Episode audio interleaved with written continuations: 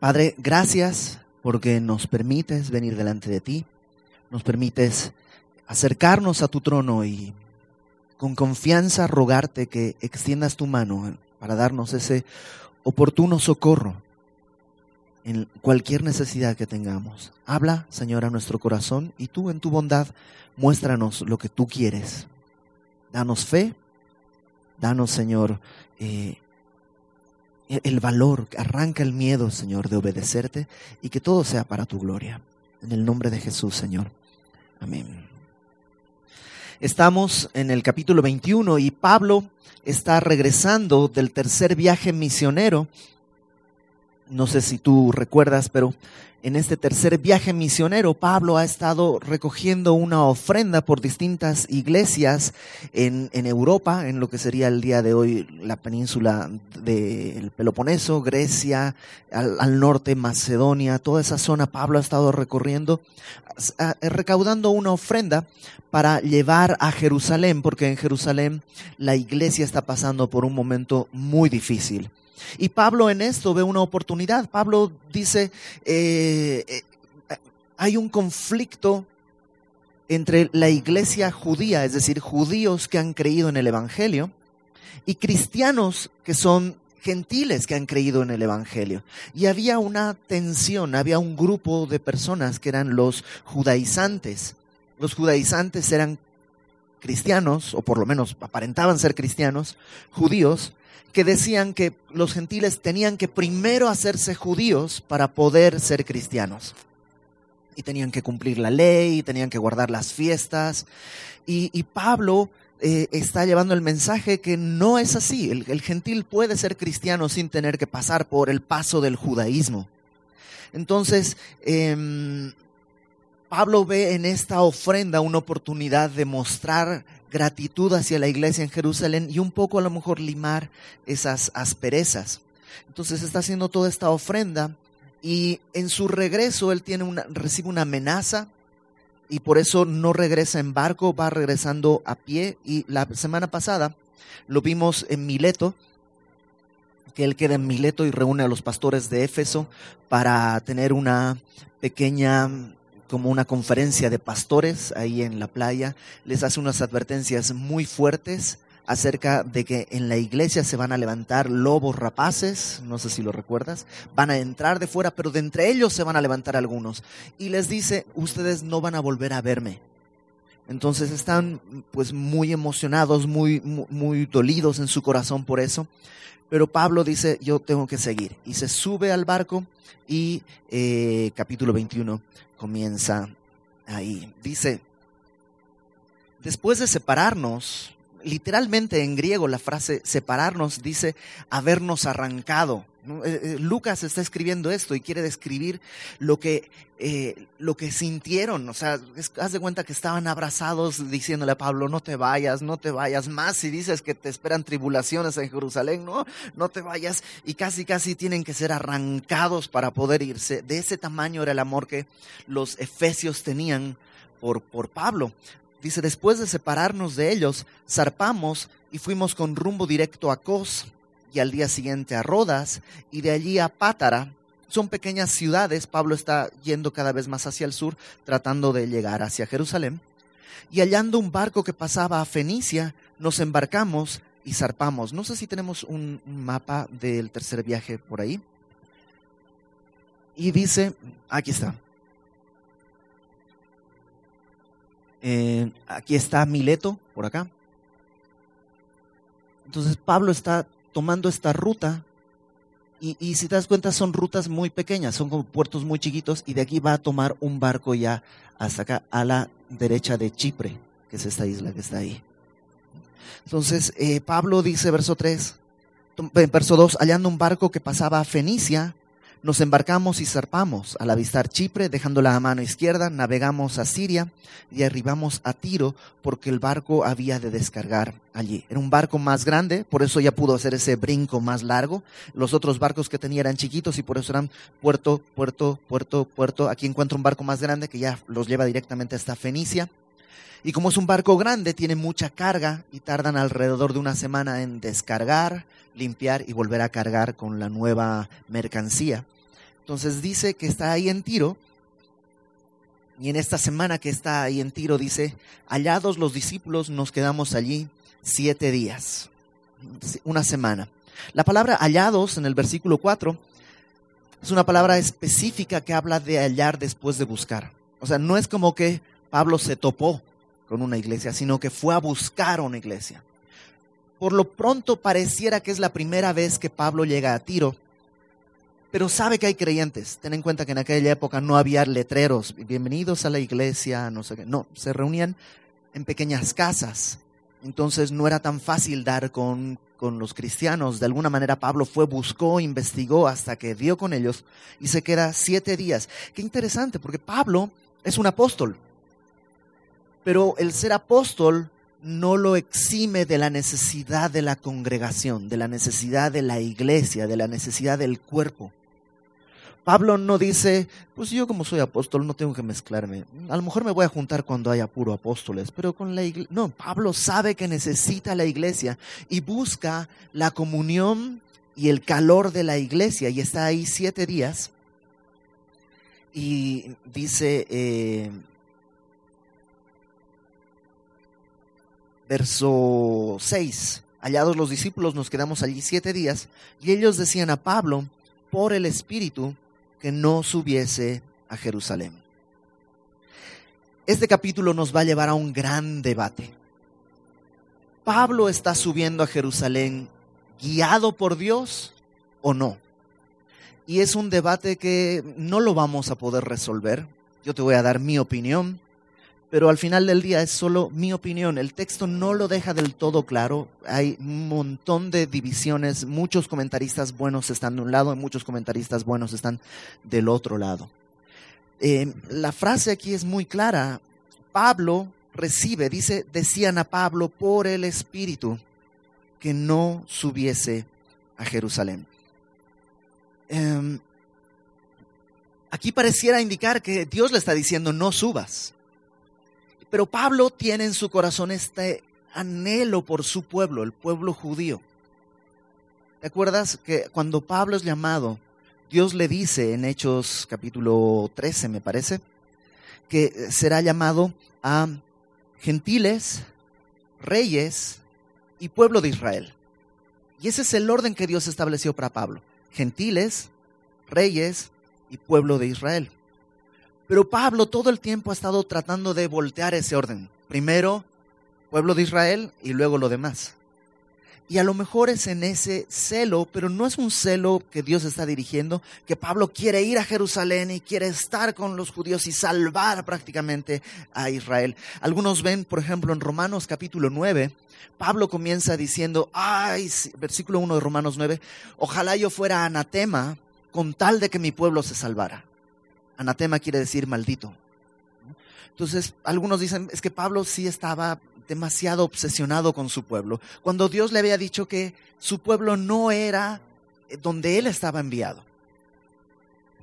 De alguna manera es lógico pensar que Pablo dijera, es que yo soy el indicado. Imagínate, si Pablo era un erudito, estudiado los pies de Gamaliel, que era el maestro más reconocido en aquella época, él pone su currículum diciendo que es hebreo de hebreos, de la tribu de Benjamín, fariseo, o sea, era el, era el hombre indicado. Si él llegaba y decía, el cumplimiento de las escrituras está en Cristo, muchos hubieran escuchado porque pues, es Pablo.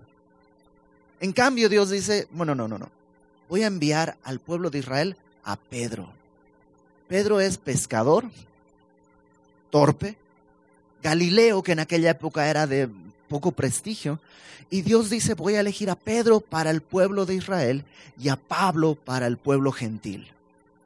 Entonces pareciera que Pablo no estaba muy de acuerdo con el orden que Dios le había dicho. Y me encanta esa idea, porque me muestra que Pablo entonces era una persona normal, que tenía problemas y defectos y tenía fallas. Y yo creo que aquí está siendo dirigido más por una pasión digamos, propia más que la dirección de Dios. Y aquí yo por lo menos entiendo que el Espíritu está diciéndole a Pablo que no subiese a Jerusalén.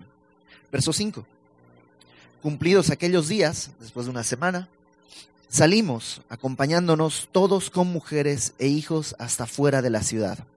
Y puestos de rodillas en la playa, oramos. Y abrazándonos los unos a los otros, subimos al barco y se volvieron a sus casas. Me encanta. Pablo nunca había estado con los de Tiro, pero está una semana y después de una semana lo adoran, lo aman, tanto que al final van a la playa y le dicen, no te vayas, te van a, te van a te van a agarrar, te van a matar, es un tiempo difícil y lo abrazan. Y, pero Pablo está empecinado en ir a Jerusalén. Y este versículo es un versículo que, que a nosotros nos, nos movió como familia. Hace un año y medio que comenzamos a venir a, Querétaro, eh, mi esposa y yo platicamos muchas cosas. Era miércoles en la noche la reunión.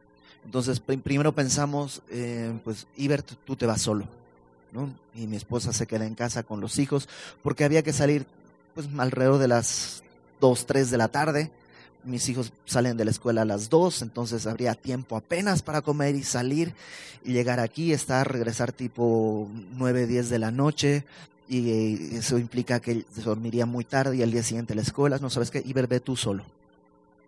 Luego dijimos, no, eh, mi suegra nos ofreció la ayuda y ella se iba, podría quedarse con los chicos ese, el miércoles y entonces ya venir con mi esposa juntos. Pero ninguna de esas cosas nos, nos hacía totalmente clic. Y aquí lo que vemos es que la familia entera va. Van hombres, mujeres, niños, sus hijos. Y, hace un año y medio dijimos no, mientras pues hubo un par de veces que no se pudo por distintas circunstancias, pero decidimos tomar esta tarea familiar.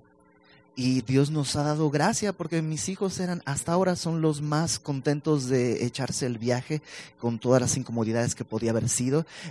me recuerdo que los jueves en la mañana llegábamos a México, porque además estaba en obras, la, pues siempre está en obras, pero estaba peor en obras hace un año y medio.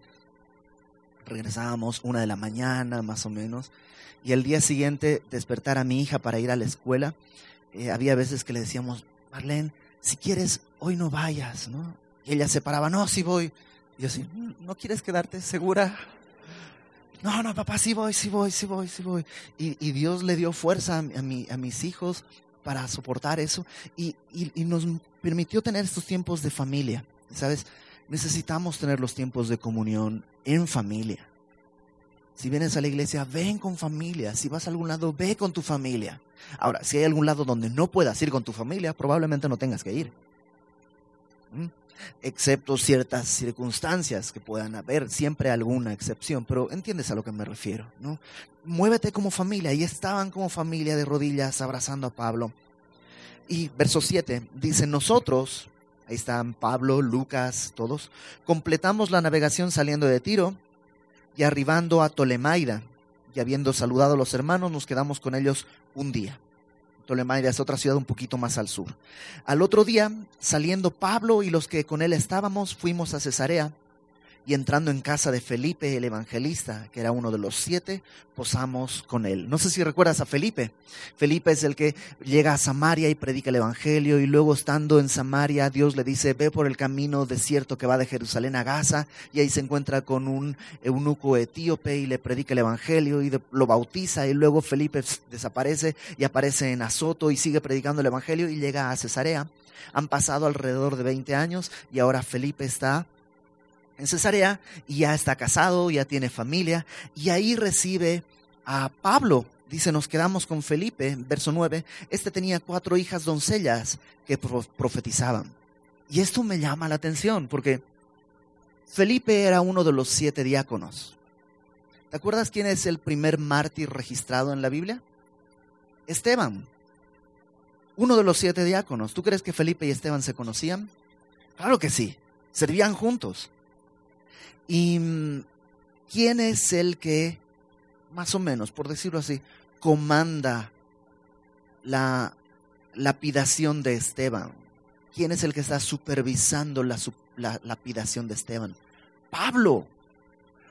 O sea, este mismo hombre es el que está supervisando la muerte de Esteban y ahora está en casa del amigo de Esteban.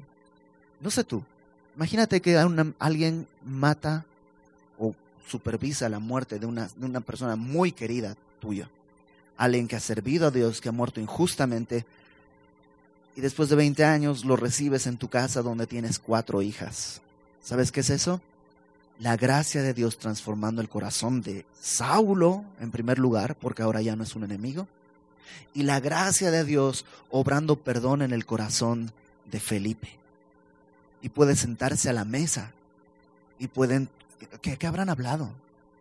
¿Será que Saulo le, dijo, sabes, Felipe, yo sé lo que hice? Eh, eh, ¿Cómo habrá sido su conversación? ¿Cómo los habrá presentado a sus hijas? Él es Saulo. ¿Se acuerdan el que les hablé que apedreó a su tío Esteban? Pero que Dios lo alcanzó. Y ahí está sentado en la mesa y están teniendo tiempos de comunión. Y, solo la gracia de Dios puede hacer eso. Y puede sentar a la misma mesa a personas que deberían haber sido enemigos a muerte. Solo la gracia de Dios puede transformar así.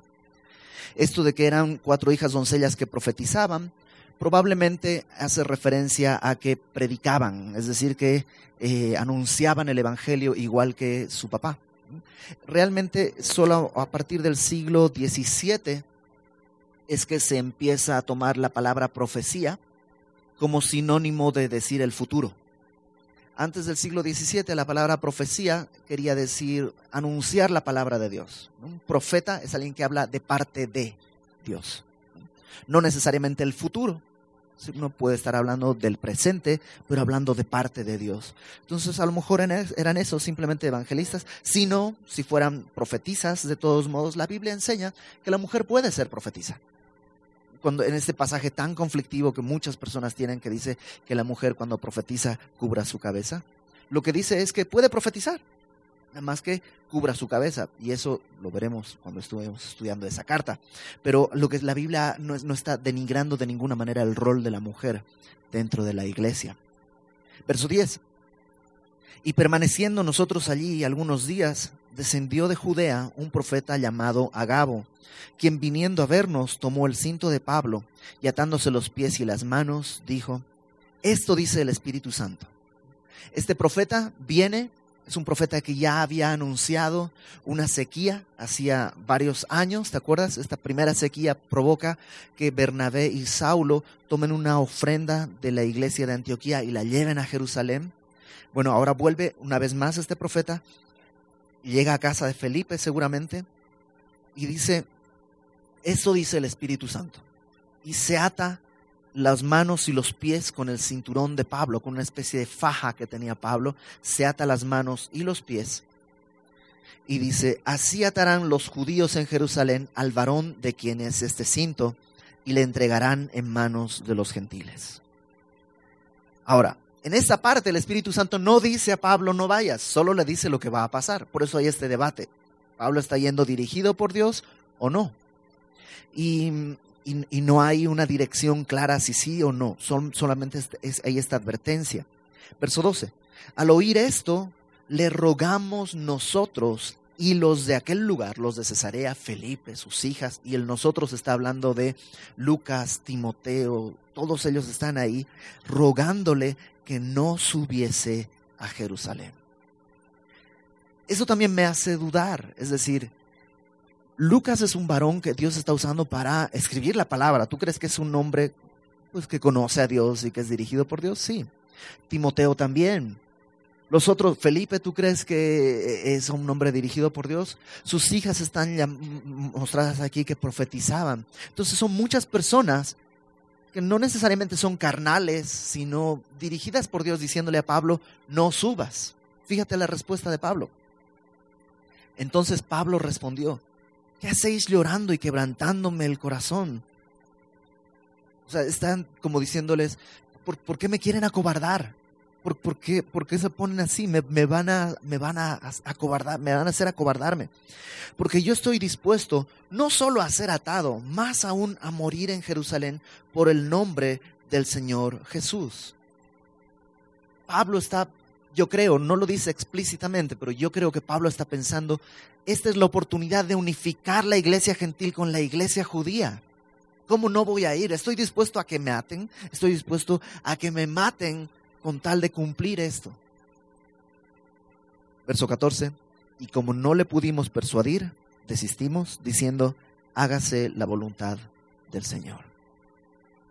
Después de estos días, hechos ya los preparativos, subimos a Jerusalén y vinieron también con nosotros de Cesarea algunos de los discípulos, trayendo consigo a uno llamado Nazón de Chipre, discípulo antiguo, con quien nos hospedaríamos. Hay toda una comitiva que viene con Pablo porque son los testigos de las iglesias donde ha habido una ofrenda, para que Pablo los trae como testigos de que él no se va a quedar con el dinero, sino que lo va a entregar al destino donde tenía que estar. Probablemente Cesarea también entrega una ofrenda y por eso algunos discípulos acompañan a toda la comitiva para que eh, Pablo tenga la certeza de que todos saben que él no se está quedando con el dinero. Y nada más dice que está ahí Nazón, los acompaña, porque él tenía una casa seguramente en Jerusalén o cerca de Jerusalén donde se iban a hospedar. Y este discípulo era uno, dice un discípulo antiguo, probablemente uno de los primeros discípulos que habían huido por causa de la persecución con motivo de la muerte de Esteban. Verso 17. Cuando llegamos a Jerusalén, los hermanos nos recibieron con gozo. Pues, claro, se lleva la ofrenda, hay una gran necesidad y ven cómo la iglesia gentil está proveyendo para suplir esa necesidad, lo reciben con gozo. Y al día siguiente, eh, eh, pareciera que esta primera reunión en el verso 17 es como con toda la iglesia y en el verso 18 hay una segunda reunión al día siguiente con los ancianos de la iglesia. Al día siguiente Pablo entró con nosotros a ver a Jacobo. Jacobo era el que probablemente el pastor principal, el obispo de la iglesia en Jerusalén, era el hermano del Señor Jesús, y dice que fuimos a ver a Jacobo y se hallaban reunidos todos los ancianos, a los cuales, después de haberles saludado, les contó una por una las cosas que Dios había hecho entre los gentiles por su ministerio. Imaginas, va Pablo contando una por una cada cosa en cada ciudad, todo lo que vivió, todo lo que hizo, va contando, va contando. Cuando ellos lo oyeron, glorificaron a Dios Dijeron, gloria a Dios, qué bueno que es Dios. Y le dijeron, ya ves hermano, cuántos millares de judíos hay que han creído y todos son celosos por la ley. Yo en mis notas tengo así un signo de interrogación, uno más grande, uno más grande, uno más grande y un ¿qué? O sea, escucha, escúchalo bien. Esto ha hecho Dios entre los gentiles. ¡Wow! ¿Has visto, Pablo, cuántos judíos han creído celosos de la ley? Como que no tiene que ver lo que le está contando Pablo con lo que ellos responden. Y yo creo que están demasiado temerosos del pueblo judío. También hay que entenderlos. Pablo no vive en Jerusalén. Pablo vive en Antioquía.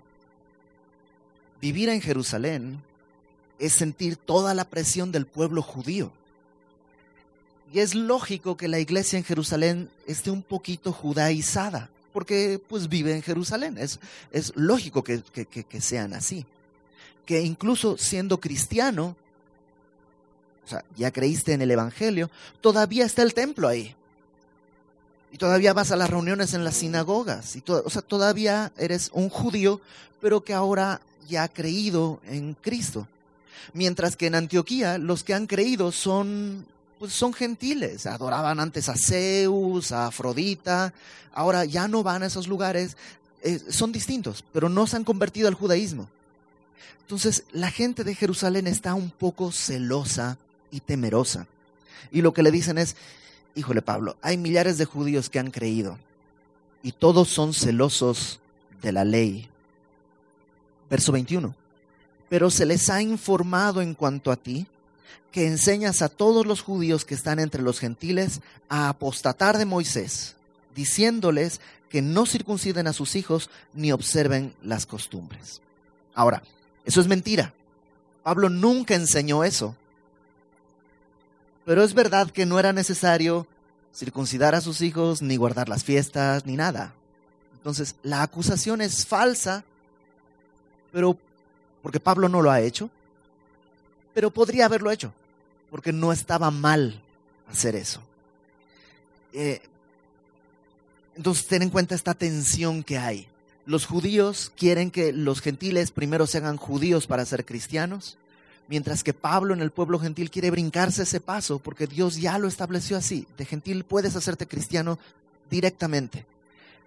Entonces le dicen, ha habido este, este informe que tú enseñas a apostatar de Moisés, esto es apostatar de la ley, diciéndoles que no circunciden a sus hijos ni observen las costumbres. ¿Qué hay pues? La multitud se reunirá de cierto porque oirán que has venido. Haz pues esto que te decimos. Ahí tienen un plan. Pablo te están acusando de apostatar de Moisés. Entonces nuestro plan es el siguiente. Vamos a mostrarles que tú no has apostatado. Fíjate. Verso 23. Hay entre nosotros cuatro hombres que tienen obligación de cumplir voto. Este voto seguramente era el voto de Nazareato. El voto de Nazareato era alguien que se consagraba a Dios y por un tiempo determinado no se cortaba el cabello, no comía, este, no, no, tocaba nada, nada eh, muerto y cosas así. Y eh, eh, terminado ese voto de Nazareato, se presentaba en el templo, se presentaba unos sacrificios, tres sacrificios según los, lo que creen los estudiosos, y después de esos sacrificios se cortaba el cabello y quemaban el cabello junto con la ofrenda. Entonces, estos cuatro hombres ya están por cumplir su voto y le dicen, tómalos contigo, purifícate con ellos y paga sus gastos. Eran gastos caros porque eran tres sacrificios, un, cordero macho, un cordero hembra y un carnero. Entonces, por cuatro personas es, mucho dinero. Y dice Pablo, ¿sabes qué? Para que la gente crea que tú no has apostatado de Moisés, pues hazte como el patrocinador de eso. Cuando vean eso van a decir, ah, no, pues entonces es mentira que apostató de Moisés, porque lo está pagando él mismo. Paga sus gastos para que se rasuren la cabeza y todos comprenderán que no hay nada de lo que se les informó acerca de ti, sino que tú también andas ordenadamente guardando la ley. Entonces, ¿no guardar la ley es andar desordenadamente? Si te das cuenta, hay una hay un temor en la iglesia de Jerusalén, pero es un temor del hombre. Están temiendo lo que van a decir y le están diciendo a Pablo, este es nuestro plan. Mira, vamos a hacerle así, así, así, y van a creer que tú sigues en el mismo canal que ellos, y entonces ya todos vamos a estar tranquilos. Yo creo, esta es mi opinión, que si Pablo hubiera estado siendo dirigido por el Espíritu Santo, en este momento hubiera sacado la espada de la palabra y les hubiera dicho, pues no señores, el temor del hombre produce lazo y no es necesario y no tengo por qué esconder y bla, bla, bla, puede ser. Pero lo que hace Pablo es algo distinto. Ah, no termina el discurso, ¿no? Muéstrales que andas ordenadito, así todo bien como, como tiene que ser, como si cumplieras la ley. Pero en cuanto a los gentiles que han creído, nosotros les hemos escrito determinando que no guarden nada de esto, solamente que se abstengan de lo sacrificado a los ídolos, de sangre, de ahogado y de fornicación, que es lo que habían quedado en el, en el concilio de Jerusalén de Hechos 15. Entonces hay un discurso incongruente. ¿Por qué los gentiles tienen libertad y los judíos no? ¿Y por qué tienes que aparentar que estás de este lado? Verso 26. Entonces Pablo tomó consigo a aquellos hombres y al día siguiente habiéndose purificado con ellos, entró en el templo para anunciar el cumplimiento de los días de la purificación, cuando había de presentarse la ofrenda por cada uno de ellos. Pablo acepta. ¿Por qué? Pablo es un hombre íntegro. Pablo no le tiene miedo a nadie, no le tiene miedo a nada. Lo apedrean afuera del Listra, lo sacan, lo botan pensando que está muerto, se levanta y dice con permiso y se vuelve a meter a la ciudad. Pablo lo, lo, lo, azotan con varas y lo meten a un calabozo a lo más profundo y a la medianoche está cantando junto con Silas alabanzas a Dios. Pero aquí cede para fingir algo, para pretender que es algo que en realidad él no es. ¿Qué estaba pasando en el corazón de Pablo? Bueno, eso lo vamos a ver, yo creo, la próxima semana en el resultado final, pero continuemos con la escena. Pablo entra al templo, se purifica porque ha venido de lugares gentiles, se purifica, se presenta para dar la ofrenda de cada uno de estos cuatro hombres. Dice, verso 27, cuando estaban para cumplirse los siete días, por siete días era la purificación ahí. Ya estaban por llegar al séptimo día, ya todos estaban, uff, parece que todo va bien, se están creyendo la mentira, o no la mentira, digamos el, el ardid, ¿no? Se están creyendo el asunto este. Pero al, por, por cumplirse los siete días, unos judíos de Asia, probablemente judíos de Éfeso, estaban en Jerusalén, que fueron seguramente a Pascua y estaban ahí porque Pablo dice que quería estar en Pentecostés, entonces en esa zona, en, esa, en ese tiempo más o menos, habían ido seguramente estos judíos de Éfeso a Jerusalén. Estos judíos, al verle en el templo, alborotaron a toda la multitud y le echaron mano dando voces, varones israelitas, ayudad, este es el hombre que por todas partes enseña a todos contra el pueblo la ley y este lugar. Si te das cuenta, es la misma acusación que hicieron a Esteban, es la misma acusación que le hicieron a Jesús.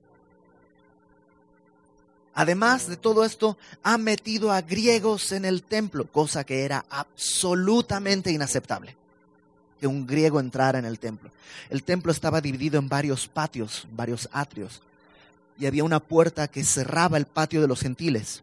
Cruzando esa puerta no podía entrar ningún gentil, y tenía una inscripción incluso que amenazaba de muerte a todo aquel eh, gentil que quisiera entrar. Y la acusación es, ha metido a gentiles dentro del templo. Y Lucas nos explica por qué pensaban eso. Y ha profanado este santo lugar porque antes habían visto con Pablo, con él, en la ciudad Atrófimo de Éfeso, a quien pensaban que Pablo había metido en el templo. Seguramente unos días antes vieron a Pablo con un gentil, con Trófimo, que estos judíos lo reconocieron, y dijeron, ha metido a Trófimo en el templo, no puede ser, está profanando el lugar, y la gente se alborota. Y dice el verso 30, así que toda la ciudad se conmovió, se agolpó el pueblo, y apoderándose de Pablo, le arrastraron fuera del templo e inmediatamente cerraron las puertas. Y yo imagino el corazón de Pablo, porque esas puertas son simbólicas también en su corazón.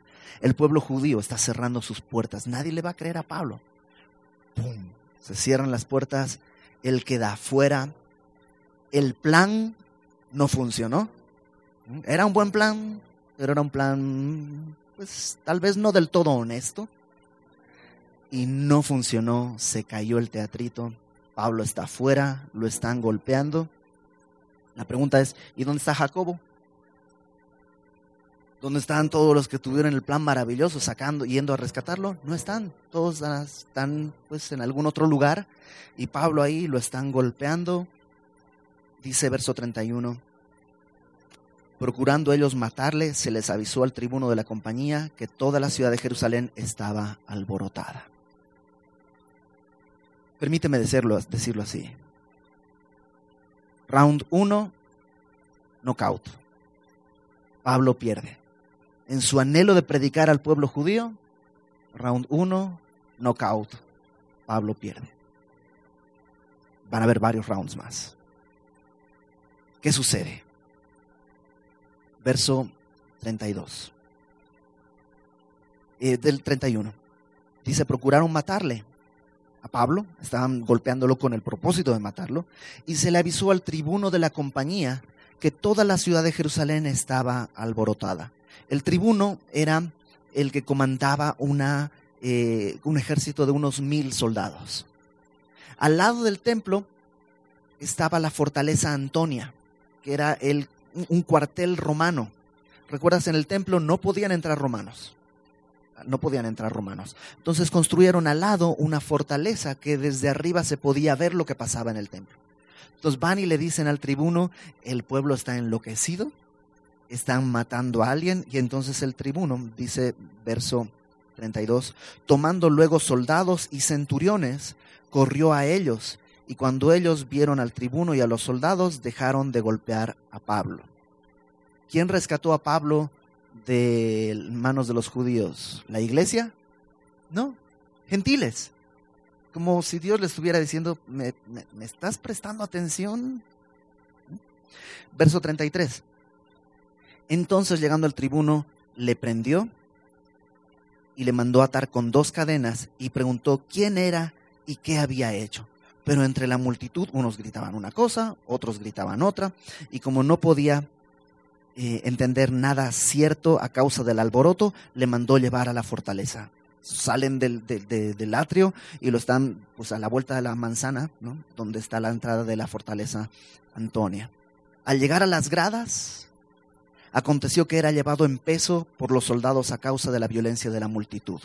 Un poco como los artistas que quieren tocarlo, pero, pero más bien para, para golpearlo, y, y, como con sus guaruras los, los soldados romanos están tratando de llevar a, a Saulo, a Pablo ahí medio arrastras porque la gente está alborotada y están subiendo las escaleras de la fortaleza. Los judíos no suben porque no pueden entrar aún a un eh, recinto gentil porque estarían contaminados, entonces se quedan ahí abajo, suben las escaleras, Pablo está así medio cargado como un costal de papas después de la, de la paliza que le están dando, está subiendo y yo creo que Pablo piensa, round 2. Al llegar a las gradas, aconteció que era llevado en peso por los soldados a causa de la violencia de la multitud, porque la muchedumbre del pueblo venía atrás gritando, muera, muera. Cuando comenzaron a meter a Pablo en la fortaleza, dijo al tribuno, ¿se me permite decirte algo? Y él le dijo, ¿sabes griego? Ten en cuenta que en aquella época el pueblo judío en general hablaba arameo, era el idioma común. El, el romano, el, pueblo romano en general hablaba griego, no tanto latín. El latín era un idioma todavía no difundido realmente, solo para ciertos términos legales y cosas así. El idioma que el romano en general hablaba era el griego. Y en general un judío no era bien visto que hablara griego, excepto aquellos que eran como eruditos, porque estudiaban las escrituras en griego incluso. Entonces le dice en griego al, al, al, tribuno, ¿puedo decirte algo? Y el otro lo ve y dice, ah caramba, no eres un ignorante, hablas griego. ¿no? ¿No eres tú aquel egipcio que levantó una sedición antes de estos días y sacó del desierto los cuatro mil sicarios? Nadie entiende quién es Pablo, ¿no? ¿No eres un egipcio que armó un, una revuelta? La palabra sicario viene eh, no recuerdo exactamente, pero hay una palabra que quiere decir una espada, y es la que los sicarios escondían esa espada en sus ropas, y básicamente era un, un, un movimiento revolucionario que se mezclaba entre la gente y mataba romanos. Eh, entonces, ¿no eres tú uno, el egipcio que hizo esto? Y Pablo dice, no, yo de cierto soy hombre judío de Tarso, ciudadano de una ciudad no insignificante de Cilicia pero te ruego que me permitas hablar al pueblo. Y cuando él se lo permitió, Pablo, estando en pie en las gradas, le dice, ok, puedes hablar. Pablo supongo que se, se para, se limpia la sangre de la cara un poco, piensa, round 2, segunda oportunidad. Hizo señal al pueblo con la mano y hecho gran silencio, habló en lengua hebrea. Es probablemente hace referencia al arameo, porque es el, pueblo, el idioma que van a entender los judíos con toda certeza, diciendo algo que veremos la próxima semana.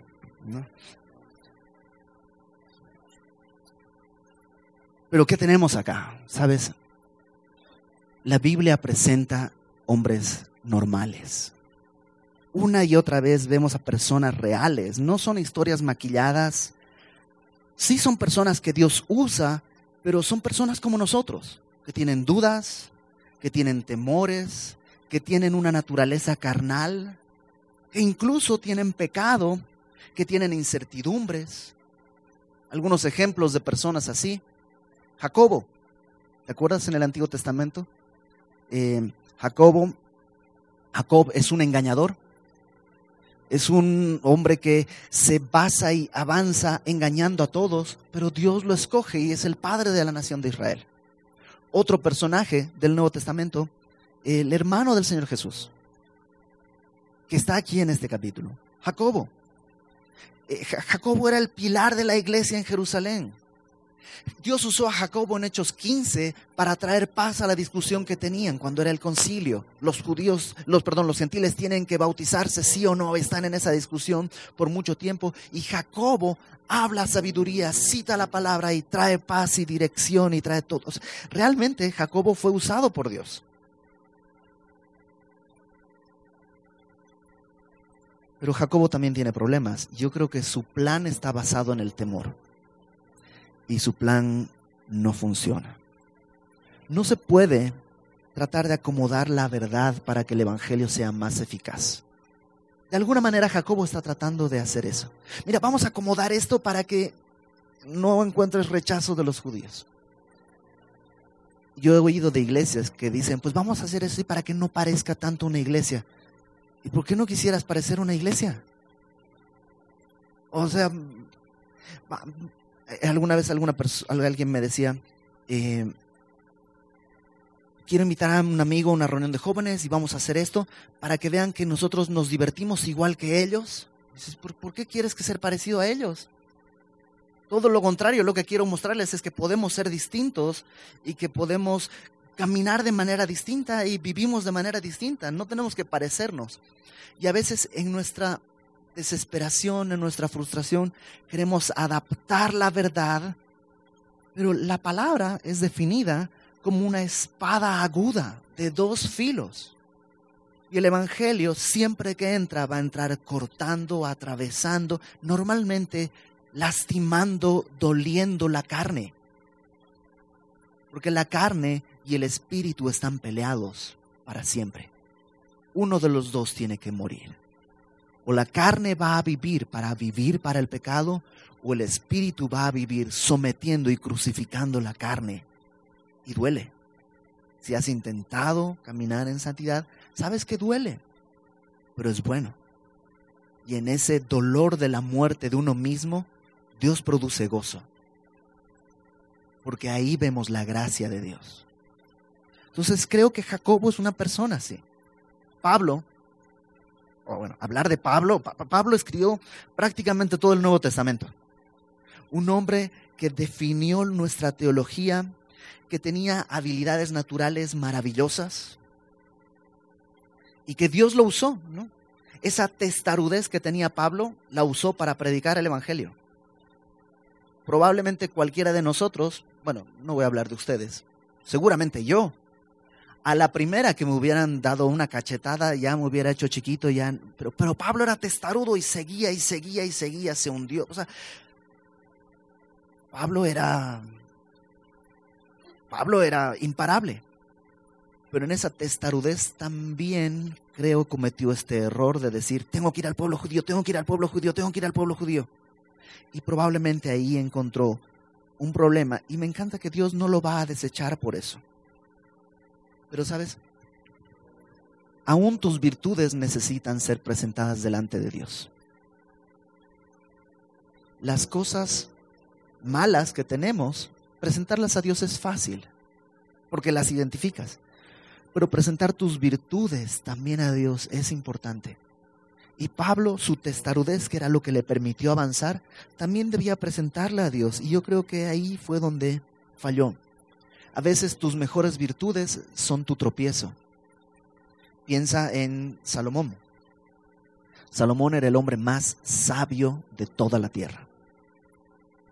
Pero ¿cómo muere? muere en necedad, viviendo para sí mismo, viviendo buscando lo suyo, deprimido. Piensa en David. David, la palabra dice que era un hombre conforme al corazón de Dios. ¿Dónde tropezó David? En su corazón. Adulterando con una mujer, deseándola en su corazón y luego ideando un plan para matar al esposo de esta mujer. Piensa en Pedro. Pedro era valiente, si algo, Pedro no era muy inteligente tal vez, pero era valiente. Salió de la barca, caminó sobre el mar. Cuando vienen a arrestar a Jesús, saca una espada y se, se enfrenta a él solito, a quién sabe cuántos soldados. Pero ¿dónde falló? Cuando viene una mujer y le dice, tú estabas con él. Se acobarda. En el área de mayor virtud es donde normalmente tenemos mayor peligro de tropezar. Si lo tuyo dices, es que a mí el dinero, a mí la verdad es que nunca ha sido un problema el dinero para mí. Aguas. Si estás muy firme en eso, puede que en eso tropieces. No, a mí, gracias a Dios, el adulterio no es mi problema. No, el adulterio no es mi problema. Yo nunca he tenido ni ganas ni deseo de engañar a mi esposa. Aguas. Porque probablemente ahí, por confiado, es donde vas a encontrar un tropiezo. Todo, aún esas grandes gracias en virtud que Dios nos da, tienen que ser presentadas a Dios. Porque lo único que nos sostiene es su gracia, no nuestra fortaleza, no nuestra capacidad. Me encanta que Pablo no está eh, buscando cometer pecado, pero creo que está siendo rebelde a lo que Dios le pidió. Y Dios no lo va a desechar, porque la gracia de Dios va a hacer que en este error que está cometiendo Pablo, Pablo aprenda. Y no solo Pablo aprenda, sino que quedó escrito para que tú y yo también seamos enseñados. Que la gracia de Dios es suficiente. No te apoyes en tus virtudes, no te apoyes en tu moral, no te apoyes en lo bueno que tienes, porque siempre va a ser frágil. Descansa en la gracia de Dios. La gracia de Dios es la que puede limpiar tus errores, es la que puede limpiar tu camino para que no tropieces y es la que te puede levantar si es que has tropezado. ¿Qué va a suceder con Pablo? Bueno, tiene el round 2 la próxima semana y el round 3. ¿Ganará alguno de esos rounds? Lo vamos a ver la próxima semana. Señor, gracias porque tú no necesitas que seamos perfectos, pero anhelas perfeccionarnos en tus caminos. Señor, la santidad a la que tú quieres llamarnos, la obediencia a la que tú quieres llamarnos, es una obra tuya, por gracia. No depende de nuestra fortaleza ni nuestra bondad, no depende de nuestras buenas intenciones, ni nuestra sabiduría, ni nuestra capacidad. Dependemos de tu gracia. Tu gracia es la que nos sostiene. Y puedes usar, Señor, a hombres testarudos como Pablo, hombres torpes como Pedro, hombres temerosos como Jacobo. Y puedes usarnos a nosotros, solo porque tu gracia nos sostiene y nos levanta. Que nunca confiemos en lo que nosotros hacemos, Señor. Que no nos apoyemos en nuestra propia prudencia, sino que tú endereces nuestros caminos confiemos en tu sabiduría y por tu gracia no tropecemos. Y así un día puedas presentarnos, como dice tu palabra, delante de tu gloria, sin mancha y con gran alegría. Toda la honra para ti, Padre. En el nombre de Jesús. Amén.